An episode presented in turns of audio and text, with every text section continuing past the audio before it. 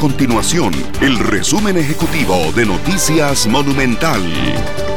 Hola, mi nombre es Fernando Muñoz y estas son las informaciones más importantes del día en Noticias Monumental. Las autoridades del Ministerio de Salud confirmaron 1.461 casos de COVID-19 en el país. En un hecho histórico, esta cifra representa un aumento de 86 casos en las últimas 24 horas, cifra más alta desde que se detectó el virus en Costa Rica.